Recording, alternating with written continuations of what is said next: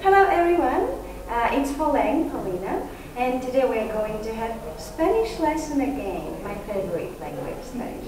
Okay, hi, Hi, my name is Gabi. Gabby, where are you from? Gabby? I'm Uh, from Chile. Oh, great. So is Spanish language in Chile the same as in Spain? Uh, no, actually, this Spanish is kind of like different. Mm. Well, it's the same language, but it's a very different accent in Mm. every country. Um, you might have some words that are different also. For example, um, I don't know, some slang, mostly Mm. slang. Um, so some people, some, I cannot think of any. Okay, okay, okay, so But, sometimes... but some different slang that is like in one country will mean one thing and Mm-hmm. in the other is the opposite. Okay, But it's basically the same. We can understand each Mm-hmm. you other. can easily understand, yeah. Good. So today we're going to a shop, shopping, I think everybody likes shopping. Okay, so some very basic phrases, yeah, I was Okay. about some very basic phrases. Um, as soon as I just get into a shop, I say, I'm looking for a skirt or something. Um, I say, what do you say in Spanish? Estoy buscando una falda.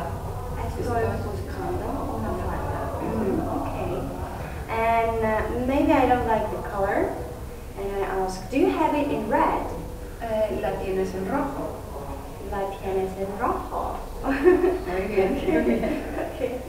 And maybe it's not my size. And I can ask, do you have it in size S? Ah, la tienes en talla S. La tienes en talla S. Oh, Muy bien. great, I like it.